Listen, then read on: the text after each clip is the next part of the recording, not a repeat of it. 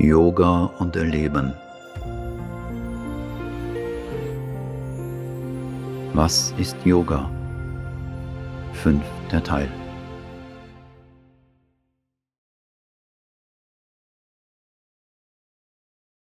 Worte Sri Aurobindos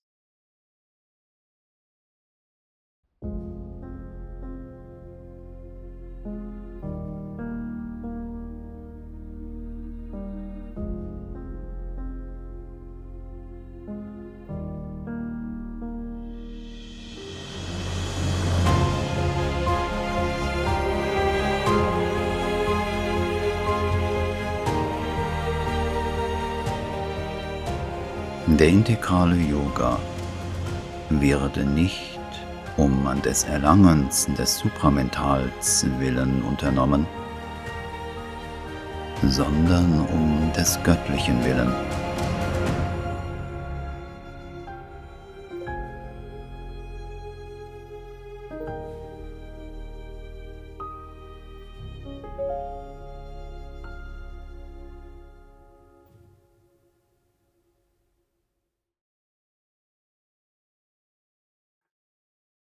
Der integrale Yoga ist gleichzeitig ein Zurückhorchen und ein Vorwärtsspringen.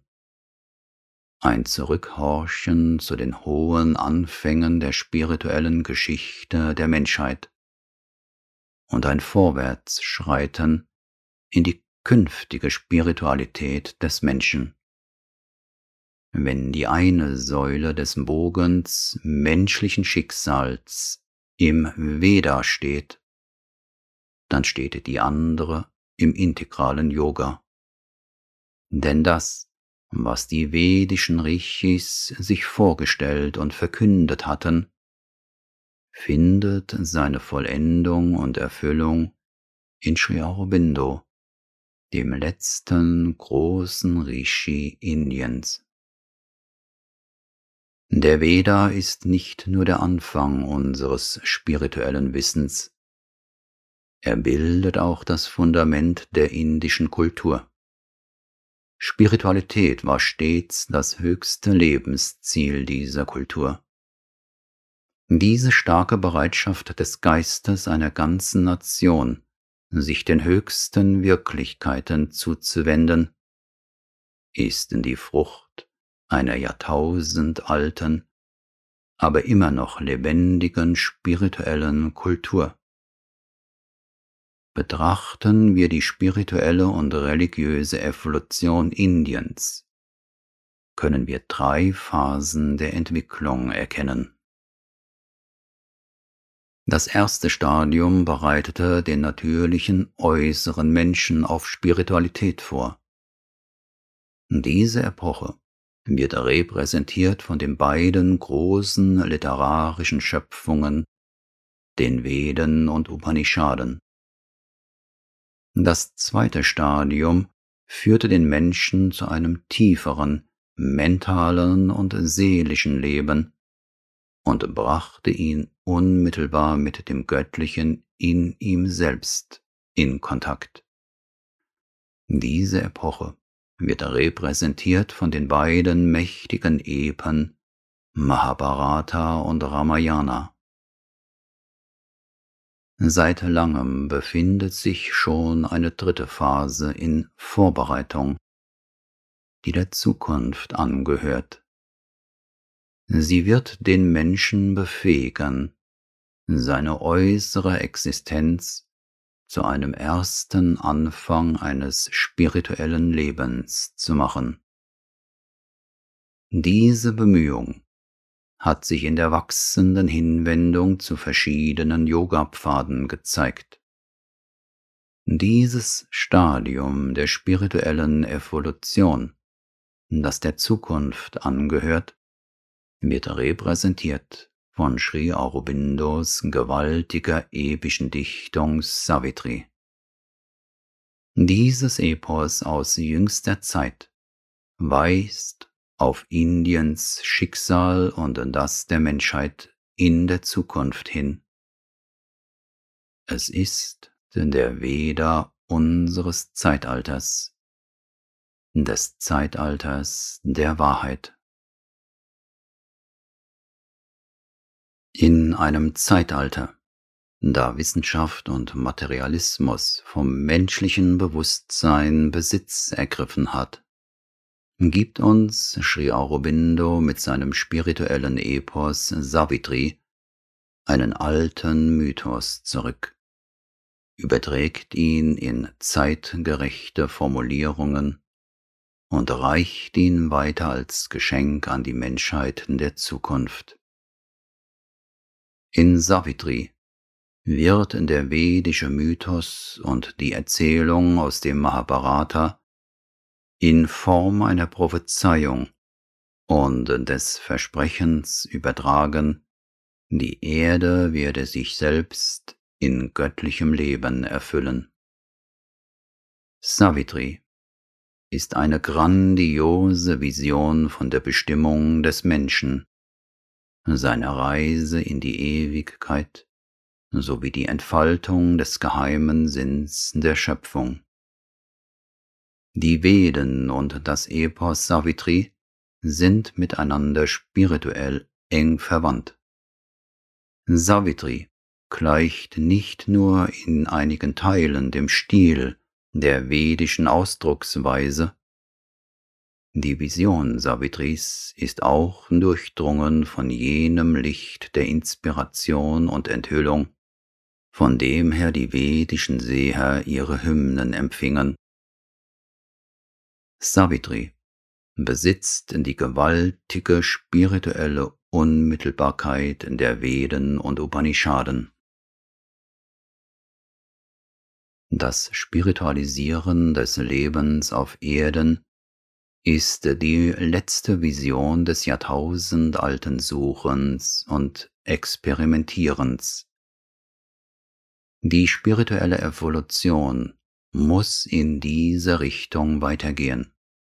Sie muss die Erfüllung dessen anstreben, was die vedischen Seher vor tausenden von Jahren als Lebensziel des Menschen ansahen, das hinter dem emotionalen Teil der menschlichen Natur die innerste Seele des Menschen ist, in jenem verborgenen Herzen, in dem die Seher den Tempel der innewohnenden Gottheit sahen, und über seinem Mental ein erleuchtetes höchstes Mental ist, das unmittelbar der Wahrheit des Geistes geöffnet ist. Der Mensch muss sich diesen verborgenen Kräften öffnen und sie zum Zwecke einer Vergöttlichung des menschlichen Lebens und der menschlichen Natur zu ihrer Grundlage machen. Eine Anstrengung dieser Art war exakt jene Kraft, die hinter den meisten erleuchteten späteren Bewegungen Indiens stand, aber ihren Weg nicht finden konnte durch den Niedergang der indischen Kultur. Diese Kraft ist das Geheimnis der mächtigen Formen des Yoga, die nun wiederbelebt werden muss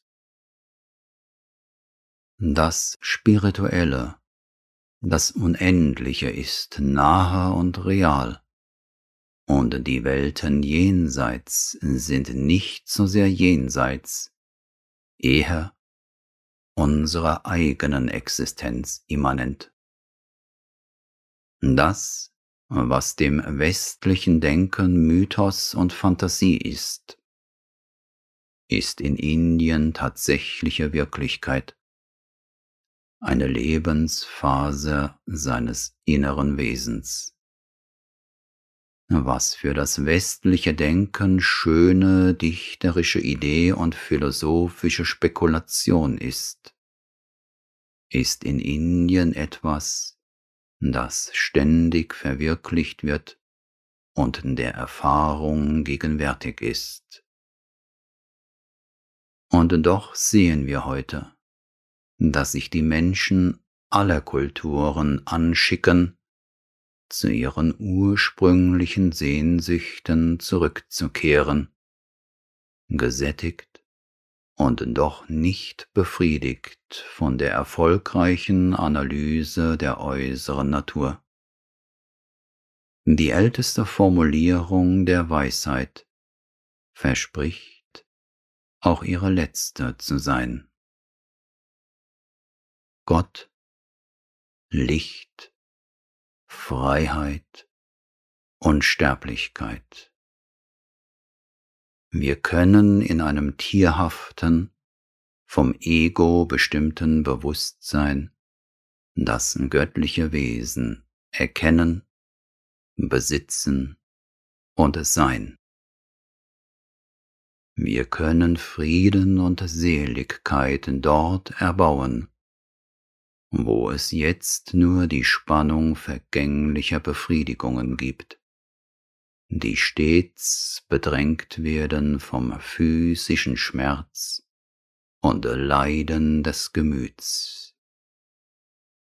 Wir können die Fundamente zu einer unendlichen Freiheit in einer Welt legen, die sich uns als ein Komplex mechanischer Notwendigkeiten und als Zufall präsentiert.